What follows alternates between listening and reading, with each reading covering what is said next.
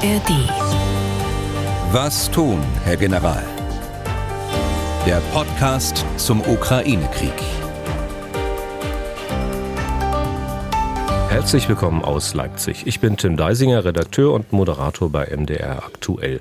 Wir sprechen in diesem Podcast über die aktuellen Entwicklungen im und rund um den Ukraine-Krieg. Schwerpunkt hierbei die militärischen und militärpolitischen Aspekte. Unser Experte ist wie immer der frühere NATO-General Erhard Bühler, auch heute wieder aus Berlin zugeschaltet. Tag, Herr Bühler. Tage Deisinger. Und wir haben noch zwei weitere Gäste. Beide sitzen in einem Studio des äh, SWR in Mainz. Melanie und Markus Gras. Tag auch nach Mainz und danke an den SWR. Ja, hallo aus Mainz. Hallo. Warum sind die beiden bei uns? Weil wir heute im zweiten Teil des Podcasts ein bisschen über Hilfen für die Ukraine sprechen wollen. Nicht nur über militärische Hilfen, die ja staatlicherseits organisiert werden, sondern wir wollen auch reden über die privaten Hilfen. Wir hatten dazu vor kurzem mal eine Hörerfrage im Podcast und daraufhin haben sich Melanie Gras und Markus Gras aus Boppard, glaube ich, ne? gleich bei Koblenz, ja. bei uns gemeldet. Äh, und wie der Name sich ja andeutet, sind die beiden miteinander verheiratet und haben schon über ein Dutzend Transporte in die Ukraine geschickt. Äh, und nicht nur geschickt, letztlich haben sie sie eigentlich auch immer selbst abgewickelt, zumindest immer bis an die polnisch-ukrainische Grenze. Einmal allerdings waren sie auch selbst dort. Wo waren sie da? Ja, also wir waren unter anderem in äh, Kharkiv und äh, Kramatorsk, Liman, Chasivya, äh, haben Bachmut gestreift, Mykolajew und ähm, von dort aus auch noch kleinere Orte ähm, angefahren, die unsere Partner mit uns mal zeigen wollten, also auch Zerstörung zeigen wollten mhm. und wo wir auch Hilfsgüter mit den Partnern zusammen abgegeben haben. Und zu welcher Zeit waren Sie dort? Im August, Mitte August. Dieses Jahres? Dieses Jahr. Ja. Welche Hilfsgüter liefern Sie denn? Also vor allen Dingen viel Sanitätsmaterial, auch von äh, mobilen Pflegediensten zum Beispiel oder aus, äh, für Krankenhäuser, ähm, wenn wir es in die Hände bekommen, auch ähm, Kleidung, wenn wir, wenn möglich auch militärisches an alten Bundeswehrklamotten zum Beispiel, was wir so sammeln können, ähm, Lebensmittel und ähm, Feuerwehrmaterial ganz viel von meinem Mann von der Arbeit. Aber militärisches heißt Waffen oder sowas? Das, Nein, natürlich äh, nicht. Schicken, schicken Sie nicht rüber. Nein. Der nächste Transport, der steht noch in diesem Jahr an? Ja, und zwar vom 28. bis 30. Dezember auch wieder an die polnisch-ukrainische Grenze. Und ganz kurz noch gefragt, ähm, wie kommt es überhaupt dazu? Also ähm, hat man da irgendwie Kontakte in die Ukraine und sagt, wir kennen da jemanden, deswegen organisieren wir das oder wie ist das zustande gekommen? Ja, ähm, durch unsere internationale Sportart ähm, waren wir auch selbst 2017 schon mal in Kiew in einem Trainingslager und ähm, auf unseren Turnieren haben wir Ukrainer kennengelernt und ähm, hatten auch schon ähm, einige unserer äh, Sportskollegen bei uns zu Hause zu Besuch. Man hat sich also regelmäßig gesehen und ähm, als dann der Krieg startete, haben wir sofort beschlossen, wir müssen helfen und hatten dann natürlich auch schnell die entsprechenden Kontakte, wo wir uns hinwenden können und wo wir effektiv Sachen, die benötigt werden, auch äh, hinbringen können. Und Herr Gras, Sie leben noch oder führt bei Ihnen die Frau in Anspielung auf den Sport, den Sie machen, das schwer zu Hause? es stimmt, stimmt sogar. Ähm, also meine Frau ist da ähm, im Sport aktiver, ähm, weil durch meinen Beruf ja. mir die Wochenenden zum Kämpfen fehlen im Endeffekt durch die Schichtarbeit. Ja. Sport, ganz kurz müssen wir noch sagen, was machen Sie, ohne das jetzt ganz weit auszuführen? Ja. Das ist durchaus interessant. Also, also um es kurz zu sagen, historisch gerüsteten Vollkontakt-Schwertkampf. Das heißt, Sie gehen in Ritterrüstung aufeinander los? Ja. Okay. Gut, da haben wir zumindest eine Vorstellung. Und über diese Arbeit nicht, sondern also über diesen Sport nicht, sondern über die Hilfslieferungen, die äh, Familie Gras da in die Ukraine schickt und selber hinbringt, äh, wollen wir reden.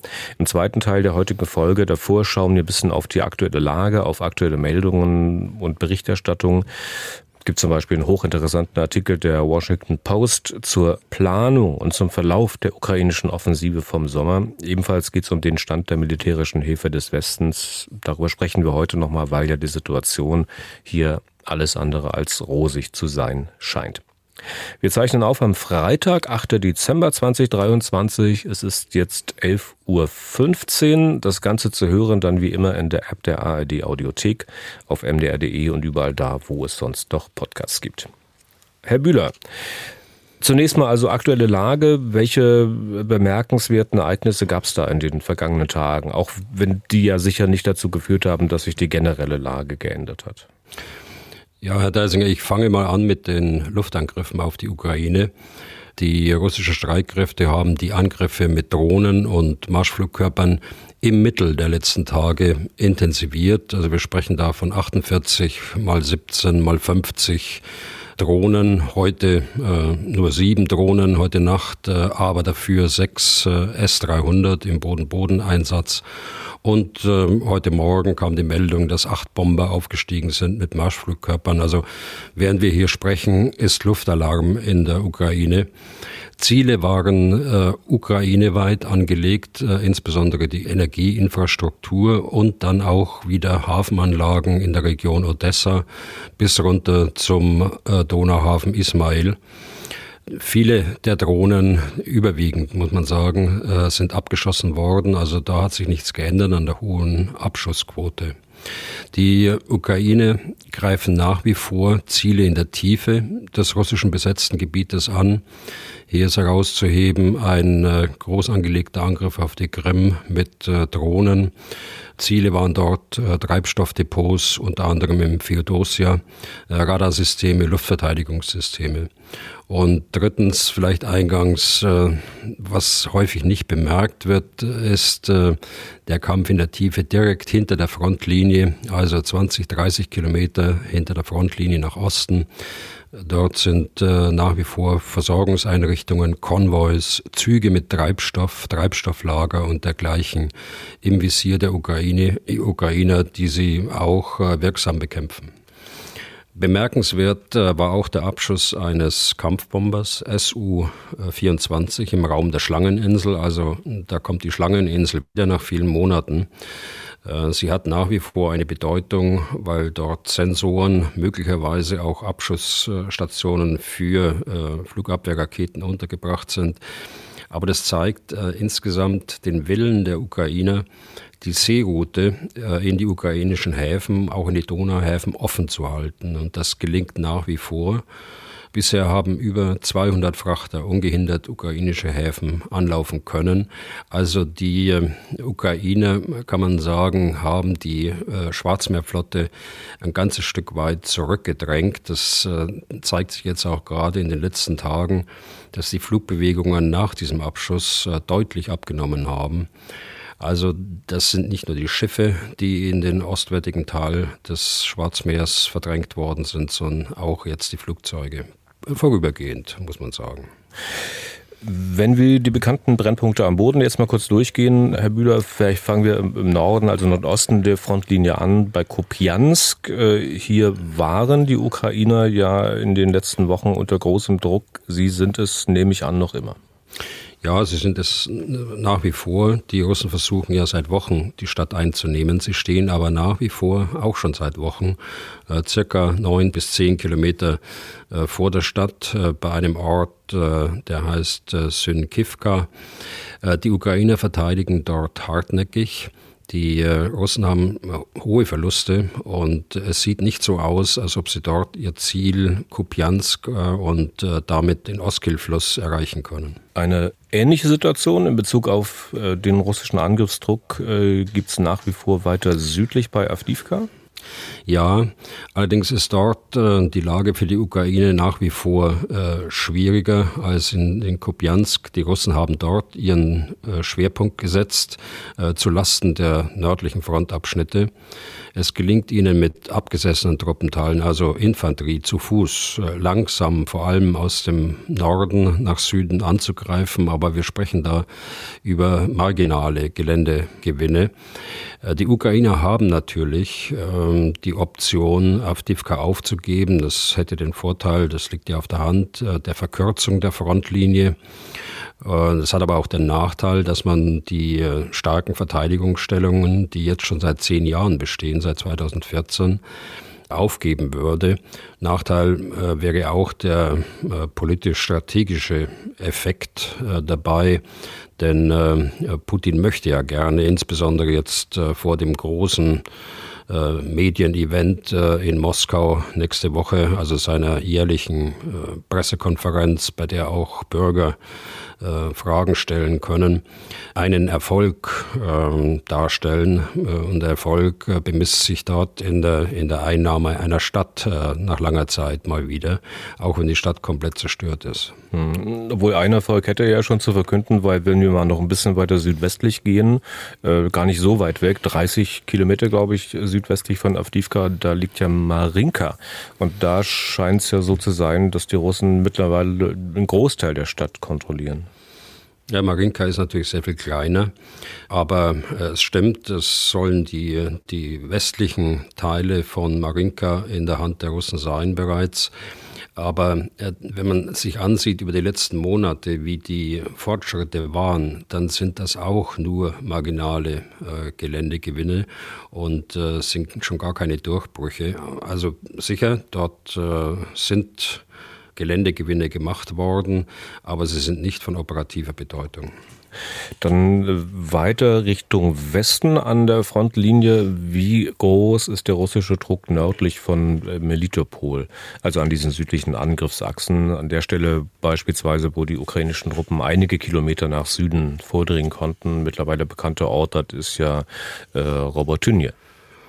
Ja, dort ist die ukrainische Armee nach wie vor äh, im Angriff. Äh, Robotynje und Verbove, muss man sagen. Robotynje auf der westlichen Seite dieser Einbruchsstelle und Verbove auf der östlichen Seite. Das sind die beiden Brennpunkte. Die äh, Angriffe werden allerdings von den Russen im Rahmen ihrer beweglichen Verteidigung auch äh, erwidert. Das heißt, wir haben hier Angriffe und Gegenangriffe. Die Ukrainer sind aber dort nach meiner Einschätzung weit von einem Durchbruch entfernt, halten aber den Druck aufrecht. Äh, sie sind deshalb weit von dem Durchbruch entfernt, weil sie einfach auch nicht die Kräfte haben, so einen Durchbruch auch zu erzwingen. Noch weiter Richtung Westen. Welche Neuigkeiten gibt es von den Brückenköpfen, die die Ukrainer also noch weiter westlich bei Cherson errichtet haben, auf der linken Seite des Dnieper? Hm, die Russen haben ja diese Front mit äh, Truppenteilen, insbesondere aus der Region Melitopol, verstärkt, aber auch aus anderen Frontabschnitten. Äh, sie versuchen, die Ukraine auf dem linken Dnepro-Ufer zu zerschlagen. Das ist bisher aber noch nicht gelungen. Ähm, es äh, ist sicher eine schwierige Situation für die ukrainische Marineinfanterie dort auf der anderen Seite des Flusses eingesetzt werden, aber es gelingt nach wie vor, den Bereich zu halten. Es gelingt auch, Verstärkungen von West nach Ost über den Fluss zu bringen. Und im Großen und Ganzen betrachtet, äh, man kann ja anhand der vielen Einzelmeldungen, die man liest, den Eindruck bekommen, also dass die Russen derzeit fast überall in der Offensive sind, dass sie überall angreifen und die Ukraine nur mehr verteidigen muss? Oder würden Sie die beiden Punkte, über die wir jetzt gerade gesprochen haben, also diese südlichen Angriffsachsen Richtung Melitopol und die Brückenköpfe auch als, ähm, naja, sagen wir, wirklich Offensivbemühungen der Ukraine ansehen? Naja, es sind ähm, Offensivbemühungen, aber wie ich schon sagte, äh, das äh, dient eher der Bindung äh, der Russen. So eine richtige Durchbruchsabsicht kann man da nicht erkennen. Es ist schon so, dass äh, die äh, Ukraine in einer operativen äh, Defensive insgesamt ist, wenn man ausschließlich die Bodenbewegungen betrachtet. Da weise ich immer wieder darauf hin, wenn man den Kampf in der Tiefe anschaut, ist die Offensive der Ukraine anhaltend. Wenn wir aber am Boden mal bleiben, für wie groß halten Sie denn die Gefahr, dass sich äh, für die Russen der Druck, den sie ausüben, in absehbarer Zeit quasi bezahlt macht, dass sie ukrainische Verteidigungsstellungen durchbrechen, möglicherweise wieder mehr ukrainisches Territorium besetzen? Also einzelne äh, taktische Durchbrüche äh, sind nie auszuschließen und äh, immer möglich. Das kann passieren. Aber für einen großen Durchbruch dürften Ihnen die Kräfte fehlen. Ich kann jedenfalls keine äh, großen Kräftegruppierungen erkennen, keine Reserven erkennen, die dazu in der Lage wären. Okay. Dann dazu war ich mal noch eine Hörerfrage und zwar von Patrick aus Wolfsburg. Ich zitiere mal. Meine vielleicht etwas naive Frage an Herrn General Bühler wäre, ob die Ukraine in der aktuell festgebissenen Lage nicht größere Durchbrüche der russischen Armee zulassen könnte, um diese dann mit hoffentlich bald in reichhaltiger Menge vorhandenen westlichem Großgerät einzukesseln und somit Lücken in der Front zu schaffen. Natürlich will die Ukraine kein Dorf aufgeben, aber größere Einkesselungen aufgrund einer mobileren Kriegsführung würden doch eher der ukrainischen Armee liegen und dem russischen Abnutzungskrieg entgegenwirken oder machen das mittlerweile auch die Drohnenschwärme unmöglich. Zitat Ende. Also das, was Sie da skizzieren, ist natürlich eine Option. Das würde bedeuten, starke Verteidigungsstellungen aufzugeben, bewusst äh, nach äh, Westen auszuweichen und dann die nachrückenden russischen Kräfte in einem groß angelegten Gegenangriff mit mechanisierten Kräften einzukesseln. Also so muss man sich das ja vorstellen oder so stelle ich mir das jetzt vor, was hinter Ihrer Frage steckt. Ich glaube, dagegen spricht im Augenblick das Wetter. Ähm, dagegen spricht die Transparenz des Gefechtsfelds durch die vielen Aufklärungsdrohnen, äh, die unzureichende Flugabwehr der Ukraine an der Front, äh, die fehlende Luftüberlegenheit, äh, Stichwort F-16, auch der Ausbildungsstand der ukrainischen Truppenteile dürften dagegen sprechen. Und deshalb glaube ich insgesamt, ähm, dass die ukrainische militärische Führung da keine Experimente eingehen wird und eher versuchen wird, die Frontlinie so zu halten. Das Stichwort ist hier im Englischen Containment, also den, die Russen auflaufen zu lassen und äh, ihnen Verluste zuzuführen auf, äh, entlang der Frontlinie und eben die äh, Logistik zu zerschlagen und damit äh, den Truppenteilen an der Front die Grundlagen zu nehmen. Das sind alles Gedanken, die sich sicher viele machen. Also wie auch Patrick aus Wolfsburg. Äh, wie kann es in diesem, kann es im nächsten Jahr in diesem Krieg weitergehen? Und dabei helfen nun möglicherweise auch die Erkenntnisse aus dem Verlauf der ukrainischen Offensive in diesem Sommer. Die Washington Post hat dazu einen zweiteiligen, sehr langen Artikel veröffentlicht über die Planungen dieser Offensive, über den Verlauf und die letztlich äh, sehr mageren Ergebnisse. Herr Bühler, wenn man diese beiden Teile dieses Artikels gelesen hat, und das ist ja, scheint ja ein Artikel zu sein, der sehr gut recherchiert ist, muss man dann nicht den Eindruck haben, also ich weiß jetzt, was die Ziele dieser Bodenoffensive waren und ich weiß, so traurig wie das klingt, äh, dass sie letztlich wirklich äh, krachend gescheitert ist. Naja, das ist ein bisschen überspitzt ausgedrückt. Ich würde es anders sagen. Die äh, Bodenoffensive hat die Erwartungen aller nicht erfüllt. Äh, das muss man klar sagen. Die Fakten des Artikels sind ja überwiegend bekannt und auch richtig. Wir haben das ja auch miterlebt, die ganzen Monate. Was öffentlich noch nicht so bekannt war, sind die Einschätzungen insbesondere von äh, US Senior Officials, nennen sie es, also hochrangigen Beamten oder Offizieren zum Ansatz der Bodenoffensive, also das, das Wo und das Wie, um das Ziel, das ja auch bekannt war, das Asowsche Meer zu erreichen. Und äh, zweitens, die Meinungsverschiedenheiten über den äh, Zeitpunkt des Beginns der Bodenoffensive.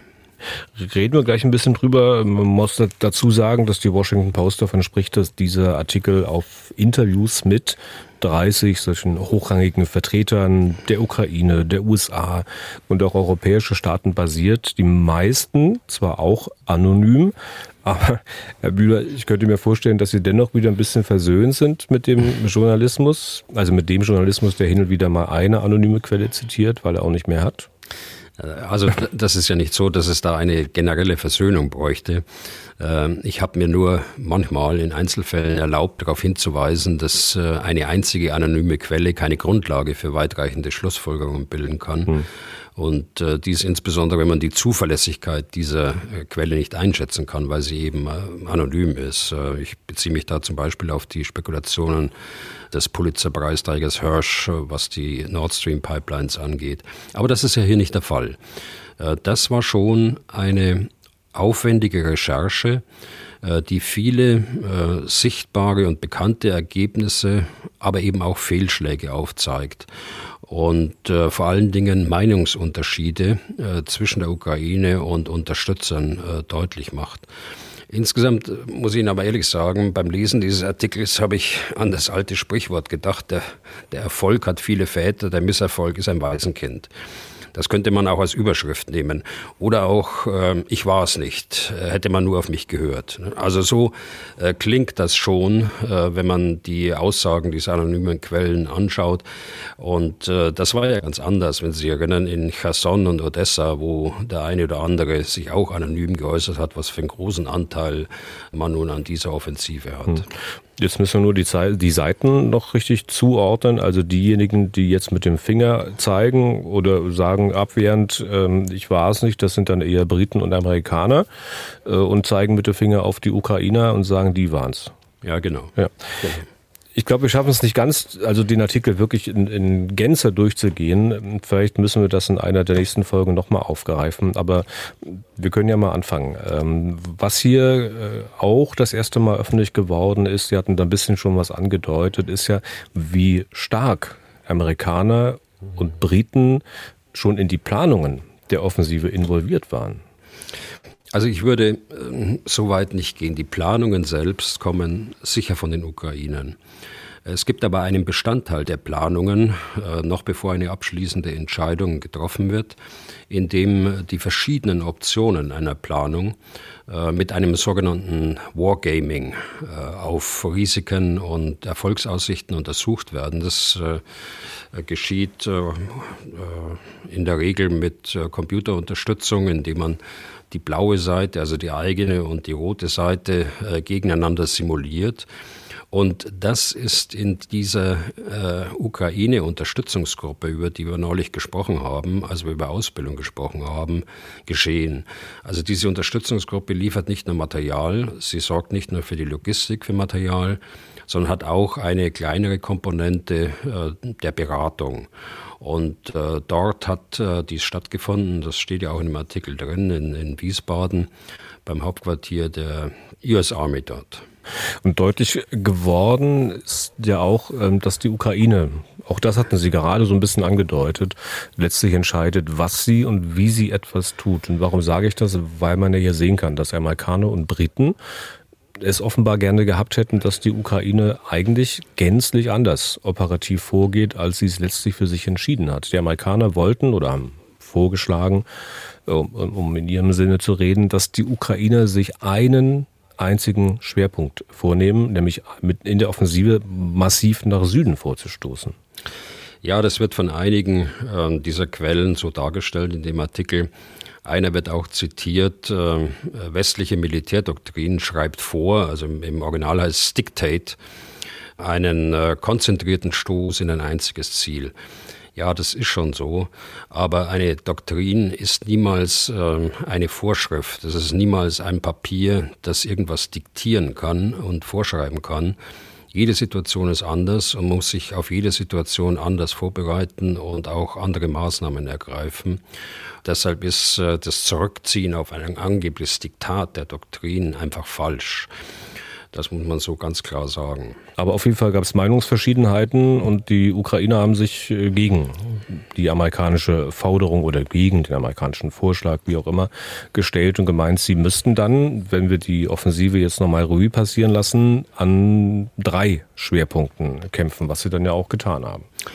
Ja, sie haben zumindest äh, an drei Stellen versucht, äh, die Russen auszutesten. Das ist der Bereich, ich habe es immer genannt, westliche Angriffsachse Richtung Melitopol und die östliche Angriffsachse Richtung Berdjansk und dann eben den Raum Bachmut. Da ist eine klare Schwerpunktsetzung, wenn überhaupt erkennbar im, im Bereich Melitopol von Anfang an. Aber die Absicht war wohl auszutesten, wo äh, kann ich den Durchbruch erzielen. Und ähm, äh, sprechen natürlich einige Aspekte für diese jetzt von den Amerikanern insbesondere angemahnten äh, anderen Ansätze. Es spricht aber auch einiges für das, für das sich dann Saluschen entschieden hat. Mhm. Können wir das mal durchgehen? Was spricht denn für die äh, amerikanische Variante? Was spräche für die Saluschny-Variante? Also die Argumente, die, äh, die Vorteile, die Nachteile, die Risiken herauszuarbeiten, ist ja das Ziel eines solchen Wargamings. Und dann kommt erst äh, die Entscheidung. Das nur noch mal zur Vollständigkeit, vielleicht habe ich es gerade nicht eindeutig erklärt. Für die Konzentration spricht natürlich, dass man äh, möglichst schnell äh, das, das äh, Ziel erreicht, das Asowsche Meer. Die äh, Washington Post schreibt dort, äh, was realistisch ist, von 60 bis 90 Tagen, das sind also äh, bis zu drei Monaten die man dort veranschlagt hat. Da spricht einiges dafür, dass man das macht. Es spricht aber auch einiges dagegen. Und auch das ist äh, aus dem Wargaming offensichtlich herausgekommen, steht jedenfalls auch da drin, kann man sich auch vorstellen. So ein Ansatz ist äh, äh sehr risikobehaftet äh, und äh, man hätte erhebliche Verluste auf der ukrainischen Seite in Kauf nehmen müssen. Auf der anderen Seite war äh, Saluschen jetzt offensichtlich daran gelegen, dass er nicht irgendwo im Norden oder im Osten der Front überrascht wird und mit dieser einseitigen Schwerpunktsetzung. Also beides äh, kann man machen, da muss man im Detail schauen, aber letztlich muss einer die Entscheidung treffen und die Entscheidung liegt eben bei dem Verantwortlichen in der Ukraine. Die Verluste, glaube ich, die man hochgerechnet hat, die entstehen könnten, wenn man massiv, also an dieser einen einzigen Stelle Richtung Süden vorstößt, dass sie sich auf, glaube 30 bis 40 Prozent äh, Soldaten und Material äh, beziehen. Herr Bühler, aber dass die Offensive am Ende so ausgegangen ist, wie sie ausgegangen ist, gibt das den Amerikanern und den Briten nicht dennoch in gewisser Weise recht? Nein, äh, weil wir ja nicht wissen und auch der Beweis dafür nicht geführt werden kann, äh, wie der angebliche amerikanische Ansatz äh, ausgegangen wäre. Stellen Sie sich vor, Verluste von 30 bis 40 Prozent, das sind so erhebliche Verluste, das kann die Ukraine nicht einfach so wegstecken. Und deshalb hat äh, Saluschen ja von Anfang an diesen Kurs gefahren, auch schon im letzten Herbst, möglichst kräfteschonend vorzugehen und äh, sehr überlegt vorzugehen. Und das hat er hier in dieser Situation aus meiner Sicht auch richtigerweise getan. Aber vielleicht recht geben den Amerikanern in Bezug auf einen Schwerpunkt, nämlich Bachmut. Also wenn ich das nicht völlig falsch gelesen habe, dann könnte der Grund dafür, dass die Ukrainer Bachmut so lange gehalten haben, ja wirklich am Ende nur ein symbolischer gewesen sein. Bachmut, ein Symbol für die ukrainische Verteidigung. Da kann man schon die Frage stellen, ob man für Symbole wirklich so viele Soldaten opfern muss wie dort. Also wohlgemerkt, ich rede von ukrainischen Soldaten. Ja, ja, das kann man so sehen, aber der eigentliche Grund für diese dritte Achse war, und ich habe es gerade schon mal angedeutet, die Befürchtung, dass man bei einer ausschließlichen Konzentration auf eine Angriffsachse im Süden die Russen im Norden oder im Osten einen Durchbruch erzielen könnten, der dann sogar eine Bedrohung der Region Kharkiv und äh, auch Kiew äh, darstellt. Und deshalb versuchte die Ukraine, und das war das Motiv, so viel Russen wie möglich in der, in, im Raum Bachmut zu binden. Bachmut war ja, um das aufzugreifen, was Sie gerade gesagt haben, eher ein Symbol der Russen, weil äh, deren Einnahme der Stadt äh, Bachmut also von Putin persönlich mehrfach äh, ultimativ gefordert wurde. Erinnern Sie sich äh, an den August äh, letzten Jahres, da haben wir das ja auch schon mal besprochen, äh, mit einem Ultimatum im September und das dann immer weiter in den Herbst hinein verschoben worden ist. Und letztlich ist Bachmut dann unter erheblichen Verlusten und äh, im Grunde genommen der Zerschlagung auch der, der Wagner-Truppe. Das war ja auch ein Ergebnis aus diesem, aus dieser Kontroverse dann, der internen Kontroverse äh, bei den Russen, äh, ja, zerschlagen worden. Und das hat aus Sicht Saluschny, so schätze ich das ein, dazu geführt, dass er den Raum Bachmut in der Art und Weise auch äh, äh, verteidigt hat äh, durch eine bewegliche Verteidigung, die äh, mit zwei Angriffsachsen im Norden und im Süden versucht hat, die, die Russen einzukreisen oder ihnen die Grundlagen zu entziehen. Ich glaube nicht, dass es das Ziel war, die Stadt Bachmut äh, wieder zurückzuerobern. Äh, diese zerstörte Stadt, äh, mit der kann man nichts anfangen. Da sind auch die Versorgungslinien, die durch die Stadt führen, so äh, beschädigt, dass sie auch keinen operativen äh, Sinn machen. Gehen wir mal noch einen Schritt weiter. Ähm, es gab wohl auch einigen Streit um die Frage, wann die Offensive beginnen soll. Es wird sich ja jeder erinnern, äh, dass man sich vielleicht auch selbst immer mal wieder gefragt hat, ja, wann geht's denn nun los? Die Amerikaner und Briten haben wohl Druck gemacht und auf April gedrängt, so steht es zumindest in dem Artikel, und äh, um den Russen nicht noch weiter Zeit zu geben, ihre Verteidigungsstellungen auszubauen. Die Ukraine hat den Termin immer wieder nach hinten geschoben, allerdings auch mit nachvollziehbarem Grund. Ja, äh, richtig ist, äh, dass bereits im Januar klar war, dass Russland äh, Zeit benötigt und auf Zeit spielt sich also auf einen langen Krieg vorbereitet. Das ist nichts Neues, das ist nicht aus diesem Herbst, sondern das war auf Anfang des Jahres so.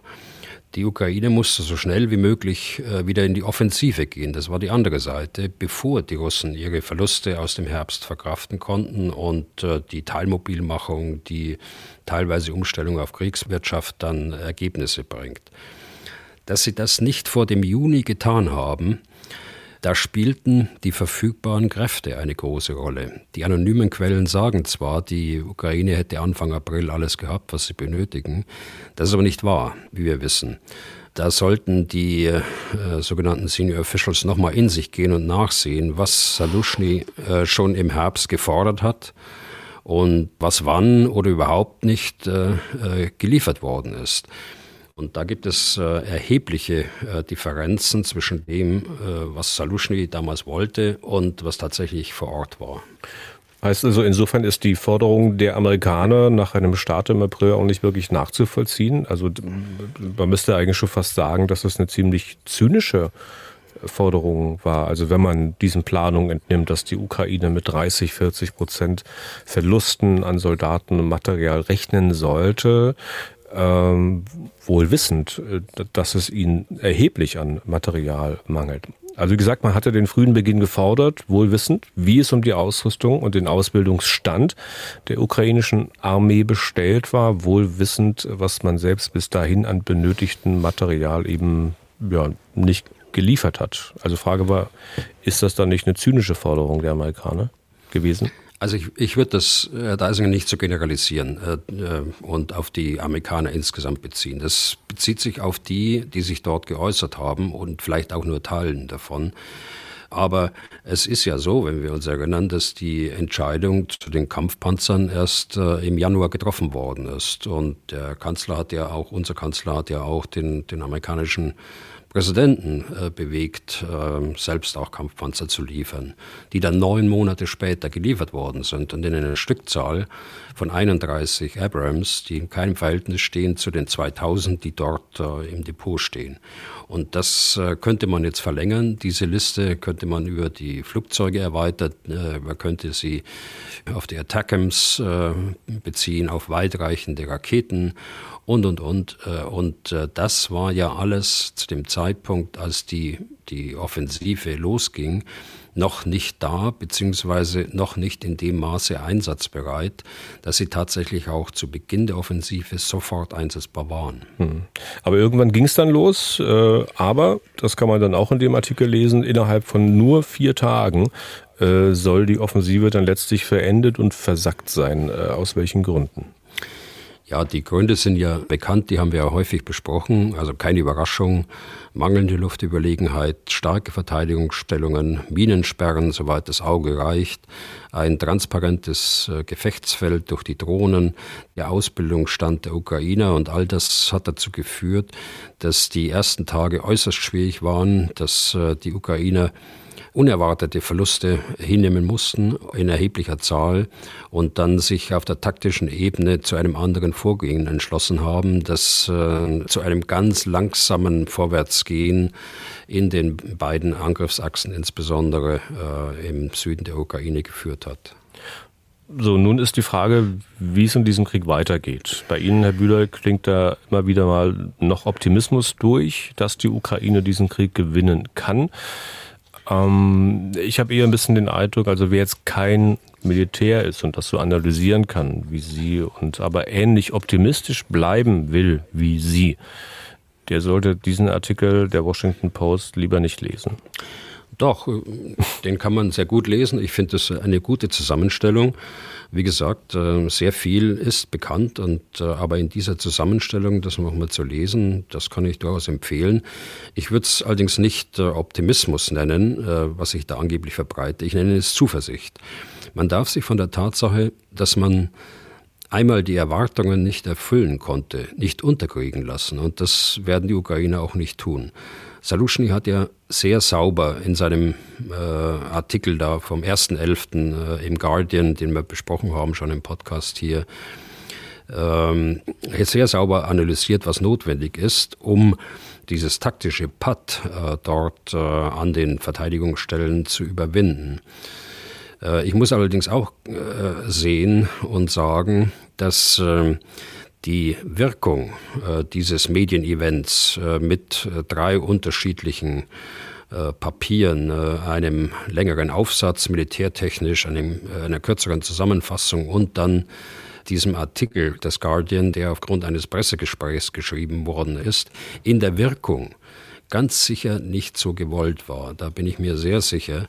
Warum? Weil er jetzt seit ähm, mittlerweile fünf Wochen Anlass ist für eine Strategiedebatte und äh, für eine für eine äh, Auffassung oder Stimmungslage, es ist äh, alles verloren. Äh, und das wirkt sich natürlich auch auf die Moral der Truppe in, in der Ukraine aus, das wirkt sich auf die Stimmungslage der Bevölkerung in der Ukraine aus und auch hier im Westen.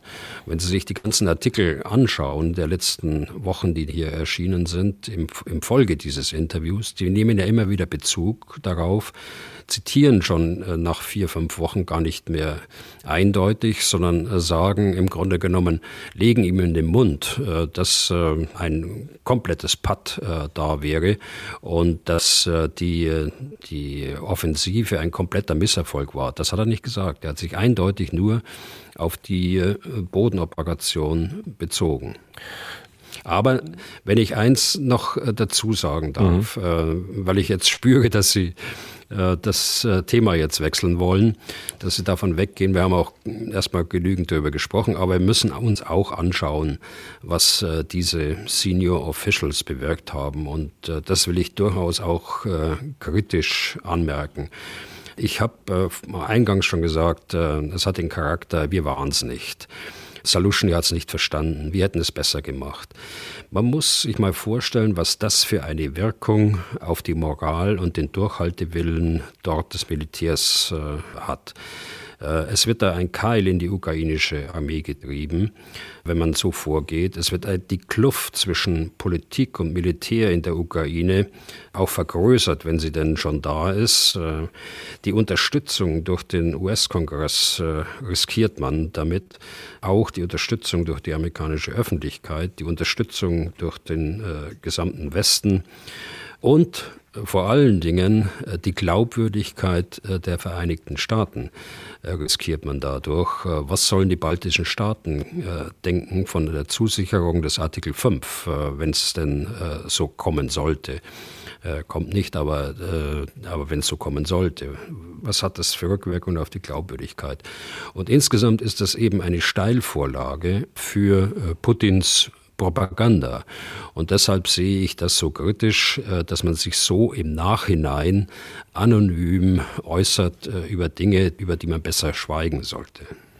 Aber Sie bleiben dennoch, ich hatte es optimistisch genannt, Sie zuversichtlich, äh, und ich muss das Thema gar nicht so sehr wechseln, Herr Bühler, aber diese Zuversicht, ich meine, man muss ja auch die ganzen anderen Nachrichten dazu lesen, äh, die es gibt und dazu auch noch rechnen und verdauen. Beispielsweise, Sie hatten es fast ein bisschen angedeutet jetzt, dass dieses Milliarden-Dollar-Hilfspaket, das der US-Präsident beantragt hat, noch immer nicht durch den US-Kongress gekommen ist. Die Republikaner blockieren es und sehen damit offenbar eine Möglichkeit, eigene Anliegen durchzusetzen. Vor Wochen, Herr Bühler, da klangen Sie da auch noch nicht so besorgt deswegen, weil Sie der Meinung waren, dass man sich da schon einigen wird. Wie sehen Sie denn das heute? Also nicht äh, großartig anders. Wobei ich schon sagen muss, das ist eine Krise jetzt äh, im Westen, äh, die unter anderem durch diese Debatte dort in, äh, in den USA geschieht. Aber wir sprechen dort über den Haushalt im nächsten Jahr. Die Amerikaner haben ja gerade vor zwei Tagen in Washington bekannt gegeben, dass ein weiteres knapp 200 Millionen Dollar Paket fertig gemacht wird mit Munition, Panzerabwehrraketen, Raketen für die Flugzeuge, also Luft-Luft-Raketen und dergleichen mehr.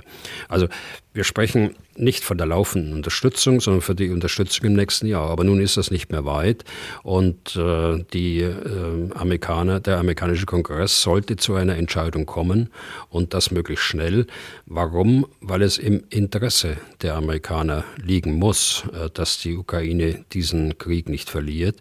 Und ich glaube, das wird in der Mehrzahl von, von den amerikanischen Kongressabgeordneten auch so gesehen. Aber es gibt durchaus ähm, auch ernstzunehmende Leute, die das halt nicht so zuversichtlich sehen wie Sie. Herr Bühler, was hieße es denn für die Ukraine, wenn dieses Paket, äh, was da jetzt blockiert wird, am Ende doch nicht zustande käme? Ja, man muss sich entscheiden. Und äh, wenn man sich äh, entscheiden muss, äh, da muss man in erster Linie an die eigenen Interessen auch denken. Und das glaube ich, dass die Amerikaner im Endeffekt auch tun werden. Es gibt eine kleinere Gruppe von äh, äh, radikaleren, so werden sie beschrieben, äh, Republikanern, die eben diese Unterstützung der Israels auch äh, und der Ukraine verknüpfen mit einer verstärkten Grenzsicherung äh, Nordamerikas äh, gegen äh, Mittelamerika, also sprich die, die äh, mexikanische Grenze. Darum geht es. Äh, es geht nicht um die, um die Unterstützung der Ukraine alleine, sondern es soll hier ein Deal gemacht werden. Da wird sich äh, die Demokratische Partei mit dem Präsidenten der Spitze sehr schwer tun, so einen Deal einzugehen. Und man darf gespannt sein, wie die, äh, die Diskussion da bis Weihnachten ausgeht. Könnte denn, wenn das Paket ausfällt, könnte das irgendwer auffangen? Also, dass es Europa könnte, scheint ja zumindest äußerst fraglich zu sein und eigentlich nicht nur fraglich, ob man es könnte, sondern auch fraglich, ob man es wollen würde. Ich glaube, das kann kurzfristig überhaupt nicht äh, aufgefangen werden. Zwar geben die äh, EU-Institutionen äh, insgesamt und die EU-Mitgliedstaaten mittlerweile mehr als die Vereinigten Staaten, aber deren Anteil, insbesondere an der, an der Waffenhilfe von ca. 44 Milliarden Euro, sprechen wir jetzt, äh, das kann so nicht aufgefangen werden. Äh, auch die, äh, die Vorräte von, von Waffensystemen, die bei den Streitkräften sind, sind in Europa nicht so da wie bei den Amerikanern. Ich sprach ja gerade von den, von den Abrams-Panzern, die dort eingemottet sind in Depots stehen und so weiter. Also kurzfristig kann das überhaupt nicht gemacht werden. Auf mittlere und lange Sicht äh, wäre das äußerst schwierig äh, zu bewerkstelligen und deshalb ähm, könnte das Ziel, das man ja überall verkündet hat, jetzt Stichwort Glaubwürdigkeit, äh, nicht erreicht werden, die Ukraine mit allem zu unterstützen, was es braucht äh, und mhm. so lange unterstützen, wie es nötig ist. Ähm, mal zurück noch zum Kongress, US-Kongress. Was denken Sie denn, warum der Widerstand seitens der Republikaner so groß ist? Sie haben da von einer kleinen Gruppe gesprochen, die da radikalen Gruppe, die da ähm, ihr eigenes Süppchen machen will. Aber ich glaube, bei der letzten Abstimmung, da haben die die Republikaner äh, ja, geschlossen dagegen gestimmt.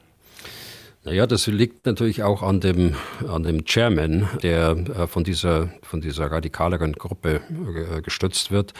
Das muss aber nicht so sein, dass es bei den nächsten Abstimmen, das war ja eine Probeabstimmung, dass es bei nächsten Abstimmungen oder Abstimmungsversuchen äh, genauso ist. Also ich äh, denke, es wird sich die Einsicht durchsetzen, äh, dass es im Interesse Amerikas ist und dann werden auch die anderen Republikaner mit den Demokraten für eine Unterstützung von Israel und von der Ukraine stimmen. Hm. Das heißt, Sie sind auch da zuversichtlich und für Sie spricht ja. ja es, geht, es, es, es geht ja nicht anders. Ich meine, da muss man ja zuversichtlich sein. Ich meine, für Sie spricht ja auch, dass sie diese Zuversicht wahrscheinlich schon über 60 Jahre durchs Leben getragen hat. Schauen wir mal, wie das ausgeht. Wir stellen aber auch fest, Herr Bühler, dass die Bereitschaft zu helfen weltweit zurückgegangen ist. Also gestern gab es ähm, Zahlen dazu vom, ich glaube, Kieler Institut für Weltwirtschaft. Die haben mal jeweils die Zeiträume von August bis Oktober verglichen. 2022 und 2023 und haben festgestellt, dass die jeweils neu zugesagten Hilfen um 90 Prozent eingebrochen sind. Die Zahl der Geldgeber hat sich halbiert. Und äh, von denen hat sich ja niemand außer die USA selbst irgendwas mit US-amerikanischer Einwanderungspolitik und Grenzziehung zu Mexiko zu tun. Welche Ursachen sehen Sie denn hier?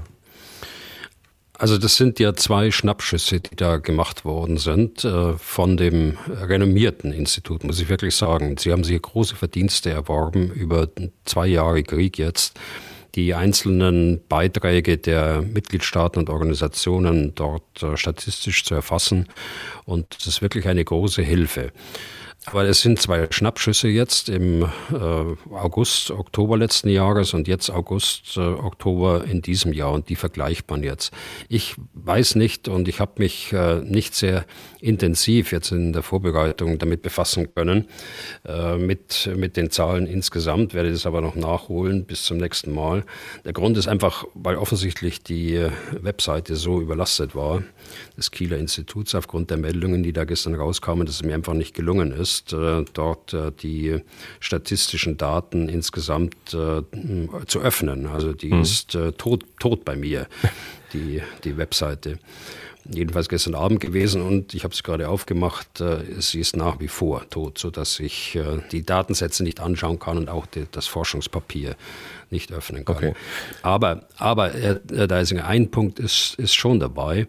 Die äh, Mitgliedstaaten haben ja schon Anfang des Jahres und auch schon im letzten Jahr Zusagen getroffen, die auch mit Geld hinterlegt sind. Das sind ja mehrjährige Programme, die dort äh, zum Teil mit hohem Kostenaufwand auch äh, in der Realisierung sind. Äh, denken Sie an die an die äh, Gepard, die äh, zurzeit äh, in Deutschland noch fertig gemacht werden. Denken Sie an die IGST, die noch kommen sollen. Das sind ja Finanzierungszusagen getroffen worden, die jetzt nicht nochmal erneuert werden müssen, jetzt in diesem Schnappschuss äh, von August bis Oktober, sondern sie sind ja vorher schon getroffen worden. Also deshalb muss man da ganz genau hinsehen. Und das äh, konnte ich, wie gesagt, noch nicht tun, aber das wird sich in den nächsten Tagen dann schon machen hm. lassen. Kann ich dann nochmal ein Aber anfügen? Wenn man jetzt über diesen Winter hinaus denkt, Herr Bühler, also vielleicht daran denkt, dass die Ukraine sicher im nächsten Frühjahr oder Sommer neue Versuche zumindest unternehmen wollen, Territorium auch zurückzuerobern, dann muss man doch auch daran denken, dass es dafür auch jede Menge weiterer Waffen braucht, bei der langen Vorlaufzeit für Entscheidungen und Lieferungen ähm, oder auch Unwillen, was auch immer. Müsste es da nicht jetzt jetzt Diskussionen darüber geben, auch in der Europäischen Union, was man liefern kann, was man liefern will. Worüber müsste denn jetzt konkret gesprochen werden? Also außer der Millionen Artilleriegranaten, die man auch nicht zum Zeitpunkt auf die Reihe gebracht hat. Ja, die müsste man äh, wirklich schnell bringen. Ja, das sind die, die bekannten Waffensysteme, weitreichende Abstandswaffen. Auch der Taurus gehört dazu. Äh, weitreichende Abstandswaffen für die Flugzeuge, die jetzt kommen, die F-16, die Anfang äh, so um Ostern herum vielleicht ähm, äh, zulaufen könnten. Da muss ich auch Gedanken machen. Äh, Luft-Luft-Raketen, die auf weite Entfernung äh, wirken können, da äh, kann man sicher auch bei der Luftwaffe fündig werden. Also in Deutschland, Deutschland kommt da äh, hundertprozentig auch äh, mit ins Visier, wenn es um diese Bewaffnungen geht. Dann äh, äh gepanzerte Gefechtsfahrzeuge aus Deutschland oder von der deutschen Regierung äh, genehmigt, stehen multinational in dieser Kampfpanzergruppe noch etwa 100 äh, Kampfpanzer Leopard 1 aus. Es sind noch Marder, die äh, zulaufen. Also in diese, in diese Richtung geht es. Äh, Drohnen äh, natürlich, äh, also alles, was äh, zu, zur Kriegführung geeignet ist, was, alles, was geeignet ist, um den Operationsplan, den ich vorhin skizziert habe, ähm, zu unterstützen, müsste man jetzt äh, vorbereiten und in Gesprächen vorbereiten. Aber da bin ich mir sehr sicher, dass es in dieser Kontaktgruppe durchaus Ideen gibt und durchaus auch Planungen gibt. Kontaktgruppe der Staaten, der, der 50-Plus-Staaten, die äh, die Ukraine unterstützen. Und die Bundesregierung müsste vielleicht wieder einen Dreh finden, die Amerikaner dazu zu bringen, dass sie nochmal einen Schwung von den Abrams-Panzern liefern, weil ohne die wird es mutmaßlich auch nicht gehen, oder? So ist es, ja. Eine Frage dazu vielleicht noch, die uns Lennart Aldig per Mail geschickt hat. Ich lese mal kurz vor. Herr Bühler war immer kritisch zu der Frage eingestellt, ob die Ukraine zum Beispiel Kampfpanzer aus den Beständen der Bundeswehr bekommen sollte. Da die Bundeswehr selbst zu wenig von allem habe. Bedenkt man jedoch, dass die Ukraine jetzt für die Freiheit des restlichen Europas und die Aufrechterhaltung einer regelbasierten internationalen Ordnung kämpft, wäre es nicht sinnvoll, deutlich mehr Material der Bundeswehr zur Verfügung zu stellen, damit die Ukraine siegreich aus dem Krieg hervorgehen kann, und zwar sofort. Warum? kann die Bundeswehr nicht äh, zwei Panzerbataillone mit 62 Leopard-Panzern oder weitere Panzerhaubitzen zur Verfügung stellen. Für die Bundeswehr könnte umgehend Ersatz und idealerweise ein Aufwuchs bestellt werden. Das würde vielleicht auch zu beschleunigten Verfahren und Produktion führen. Und die ukrainische Armee würde erhebliche Schlagkraft gewinnen. Deutschland hätte immer noch genügend Panzer und Haubitzen für Übungen. Wäre so ein Vorgehen in der aktuellen Lage politisch und militärstrategisch nicht gerechtfertigt? Wie gesagt, die Frage von Lennart Aldig. Ja, es ist richtig, Herr Aldig, ähm, dass ich immer wieder gesagt habe, wir dürfen die Verteidigungsfähigkeit äh, der Bundesrepublik Deutschland nicht gefährden und damit den Bestand der Bundeswehr. Da sind äh, schon Ausnahmen gemacht worden, die äh, aus Sicht des Inhabers der Befehls- und Kommandogewalt, also sprich des Ministers und seinem Ministerium, gerechtfertigt sind. Äh, das sehe ich auch so. Es äh, sind ja Panzer geliefert worden, Panzerhaubitzen geliefert worden. Und es kommt ähm, der Aspekt jetzt zum Tragen, äh, den ich auch schon am Anfang gesagt habe. Je mehr die Ukraine in eine Krise kommt, desto lauter werden die Stimmen, die berechtigten Stimmen der unmittelbaren Unterstützung. Und das sehe ich natürlich jetzt auch in diesem Zeitraum gerade jetzt, äh, wir haben ja über die diversen äh, Ereignisse gesprochen, die sich zurzeit abspielen. Ich sehe allerdings da mehr auch die Amerikaner in der Pflicht, äh, nicht was die, was, äh, die Amerikaner sind, die immer alles machen müssen, das meine ich damit nicht, sondern ich meine das ganz sachlich. Diejenigen, die am meisten äh, Material in Depots haben seit der Verkleinerung der amerikanischen Armee, sind die Amerikaner, weil die nicht so dumm waren wie wir dass wir unsere Panzer verkauft haben in alle möglichen Länder äh, bei der Reduzierung von Tausenden von Kampfpanzer Leopard runter auf äh, 212, glaube ich, waren wir mal am Tiefstand und jetzt liegen wir bei 320 so in der Größenordnung.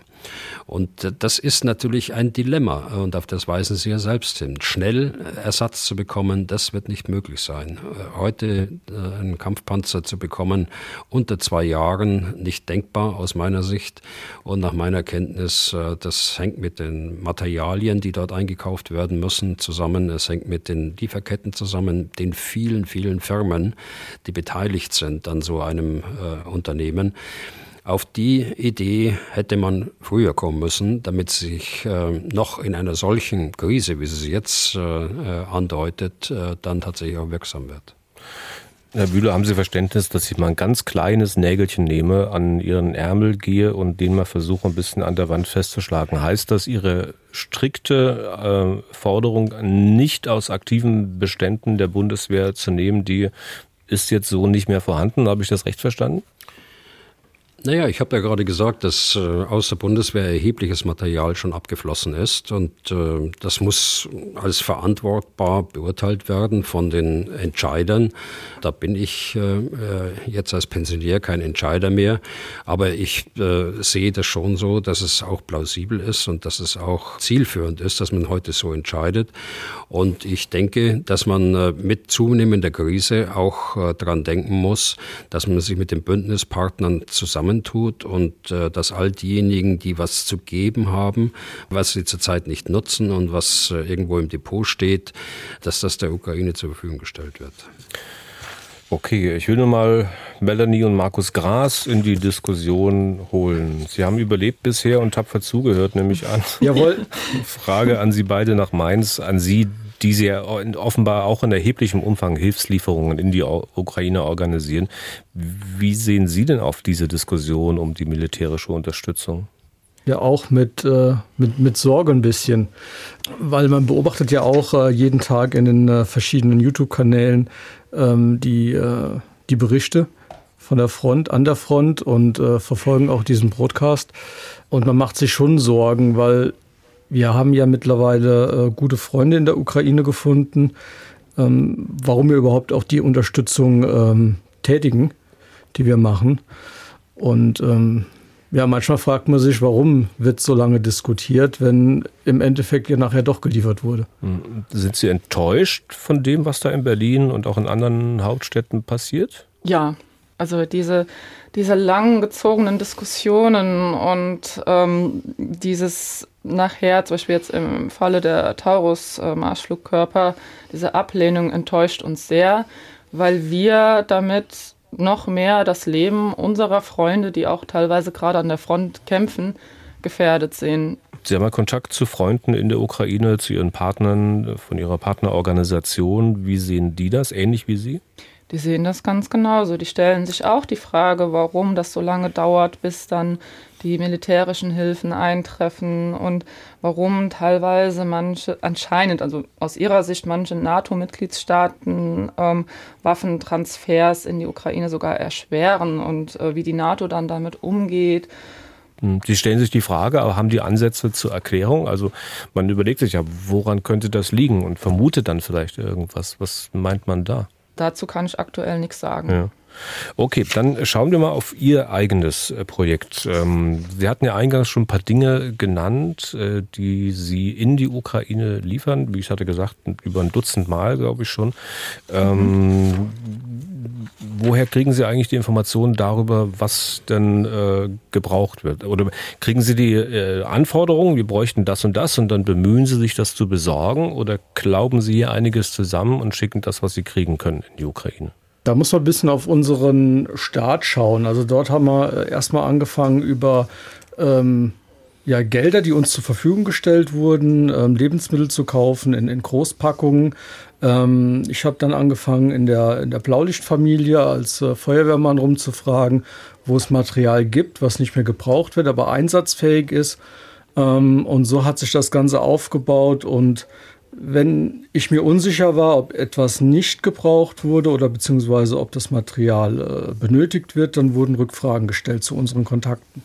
Also im Endeffekt ähm, haben wir bis jetzt äh, wirklich geschafft, ähm, auf gut Deutsch keinen Schrott zu liefern. Ja. Immer, immer auf Bedarf. Wir können natürlich keinen Wunschzettel erfüllen, weil ähm, dann hätte ich schon einen kompletten Löschzug äh, in die Ukraine bringen müssen für die, für die Feuerwehren.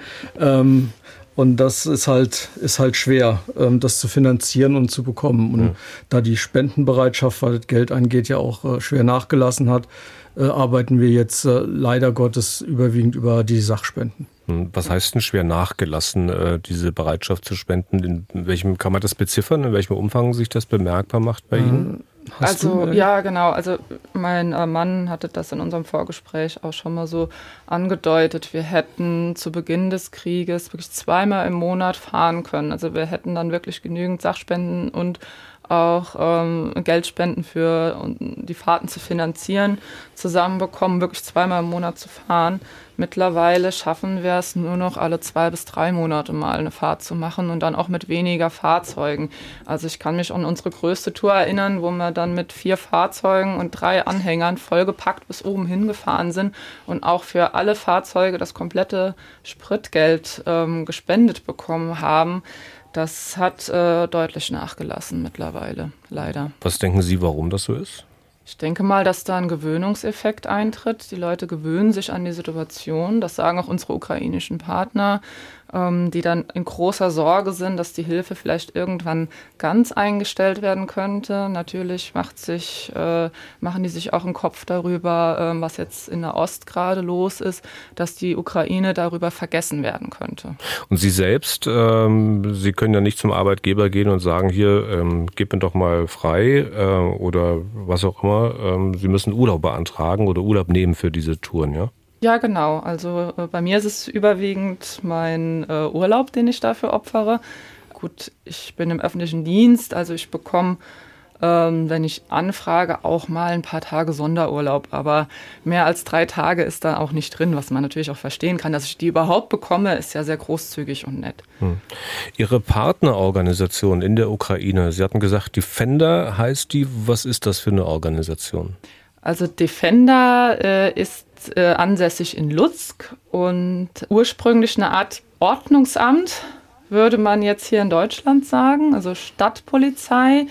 ähm, eine freiwillige Stadtpolizei, die mit der regulären Polizei zusammen auf Veranstaltungen und Sicherheitsdienste macht, ähm, also im regulären Fall. Und seit Kriegsbeginn haben die auch eine offizielle Volunteer-Organisation gegründet ähm, und unterstützt das äh, Militär und Krankenhäuser mit den Hilfslieferungen.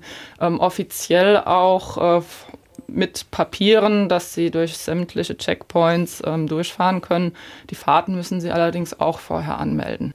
Warum machen Sie das eigentlich alles selbst und ähm, sammeln das Zeug nicht zusammen und übergeben das dann an bereits bekannte Organisationen hier in Deutschland? Ja, weil wir da das Gefühl haben, dass zu viel, vor allen Dingen von den Spendengeldern da in Verwaltung und ähm, Werbungskosten untergeht. Und ähm, es gibt ja auch leider diese schlechte Erfahrung aus dem Ahrtal, dass da Millionen an Spendengeldern gesammelt wurden, die aber bis heute nicht bei den Betroffenen angekommen sind. Sie waren, äh, das hatten wir schon erwähnt, einmal selbst auch mit in der Ukraine, ich glaube sogar ziemlich in Frontennähe. Kann mir vorstellen, dass sich da mancher, der das jetzt hört, denkt, naja, ein bisschen lebensmüde sind die beiden schon. Ist doch sicherlich gefährlich. Warum haben Sie es gemacht?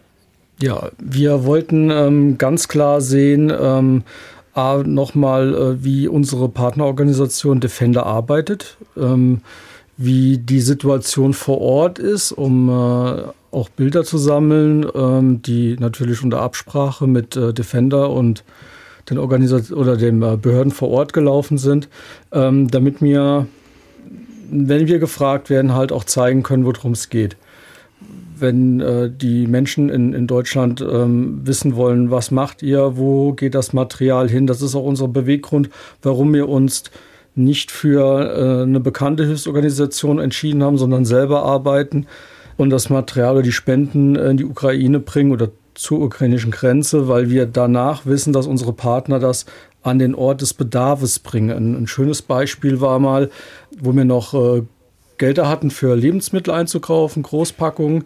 Da hieß es, ähm, die gehen äh, in, in Ort X in der Ukraine und äh, wir haben die Sachen abgeladen und auf dem Heimweg wurden wir schon informiert, hier passt mal auf, wir haben gehört, in der Nähe von äh, Lviv, da gibt es ein ähm, Art Altenheim und eine Art ähm, Jugend, Kinderheim, Jugendheim, mhm. Kinderheim.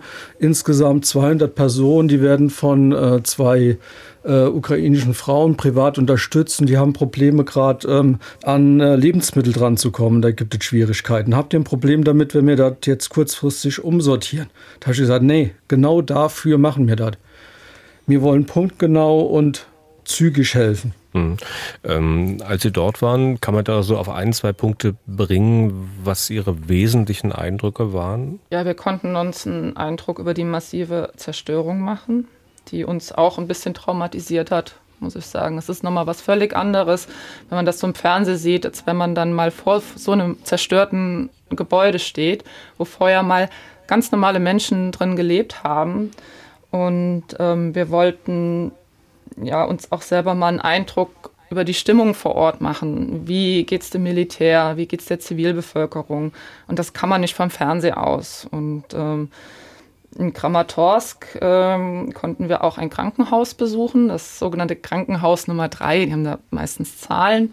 Und ähm, da konnten wir auch mal ganz aktuell sehen, wie unter dieser Notsituation gerade gearbeitet wird. Da haben wir einen Flur gesehen, voll mit Spenden bis unter das Dach. Ich konnte mit einer Dame von der Verwaltung mit Übersetzer sprechen. Und dann habe ich sie mal gefragt, äh, wie lange diese ganzen Spenden denn halten würden. Und ähm, da meinte sie, ja, wenn es jetzt relativ ruhig bleibt, halten die Spenden drei Wochen. Wenn es Beschuss gibt, eine Woche maximal. Und das ganze Krankenhaus war mit Sandsäcken geschützt. Ähm, die Scheiben waren abgeklebt, damit im Falle der die äh, die, die Splitter, die Leute innen drin nicht verletzen. Und das sind so Eindrücke, hm. die man nicht am Fernseher sammeln kann. Hm. Sie sagten, ein bisschen traumatisiert auch davon. Ähm, kann man das noch ein bisschen konkretisieren? Ich nehme an, Sie haben dann auch eine gewisse Zeit gebraucht, sich äh, sag mal, von diesen Eindrücken zu erholen. Ja, ich musste mir drei Tage extra Urlaub nehmen. Ja. Der nächste Transport, Frau Gras und Herr Gras, der, den Sie organisieren, der soll Ende Dezember starten, ne? Ja, richtig. Ja. Was haben Sie denn für den alles schon fest? Ähm, wir haben ähm, zehn Feldbetten, zehn ähm, Klapptragen aus dem Katastrophenschutz, eine, eine ferne Rolltrage haben wir dafür schon. Wir haben äh, jede Menge ähm, Material aus äh, der mobilen Pflege, ähm, sprich äh, Sondennahrung und ähnliches, was, ähm, wenn es einem Patienten verschrieben wurde und er braucht die, dieses Material nicht eigentlich in Deutschland entsorgt wird. Zum Beispiel. Mhm. Aber Sie sind noch nicht voll, was Ihre Transportkapazitäten betrifft? Ähm, doch, wir doch. sind sogar voll. nee, nee. Das, das ist ein kleines Problem, was wir sogar gerade haben. Wir müssen einen größeren Anhänger organisieren. Also wir haben einen 1,3 Tonnen Anhänger, der ist bereits bis unter das Dach voll. Wir haben einen ähm, ein Pickup, den wir auch noch äh, die komplette Ladefläche mit Hardtop äh, vollladen können. Aber wir brauchen einen größeren Anhänger. Ähm, über zwei Tonnen wäre am besten.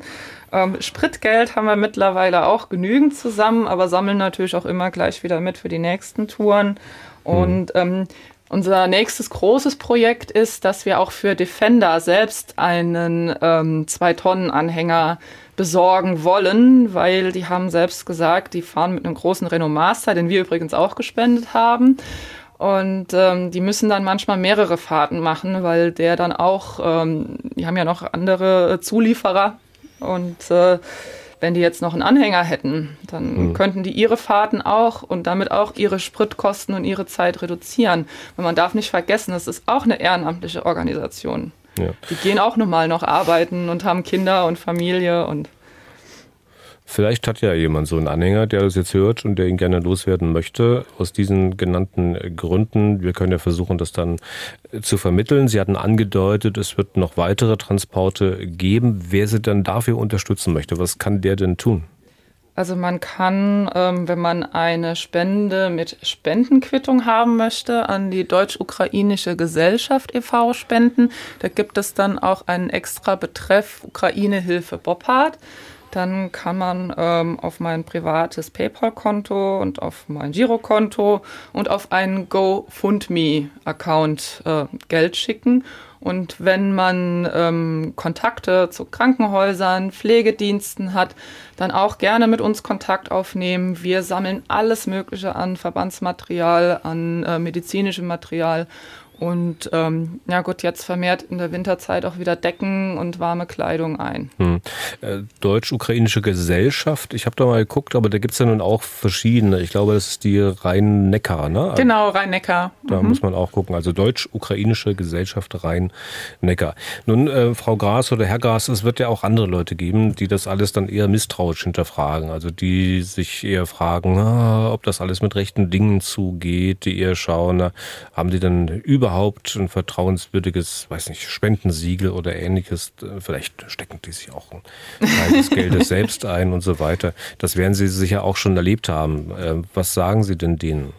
Also ich sag mal, die Leute, äh, die an uns spenden, die vertrauen uns. Das, die sind auch oft aus dem ähm, engeren Freundeskreis oder aus Markus seinem Kollegium.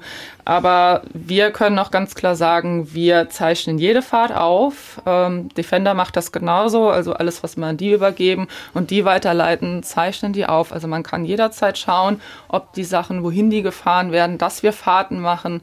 Das veröffentlichen wir und jeder, der es wissen möchte, kann uns gerne kontaktieren. Dann ähm, leiten wir ihm auch die entsprechenden äh, Daten dazu weiter. Muss ich gegen Ende nochmal fragen, wenn sich jetzt vielleicht jemand sagt, naja gut, habe ich jetzt gehört, aber was die können, das kann ich doch auch. Äh, und wenn der oder die dann auch auf eigene Faust loslegen will, was wäre denn wichtig für diese Leute? Also wichtig wäre auf jeden Fall, dass man Kontakt hat, weil ins äh, Blaue fahren ist äh, in der Ukraine oder komplett schwierig.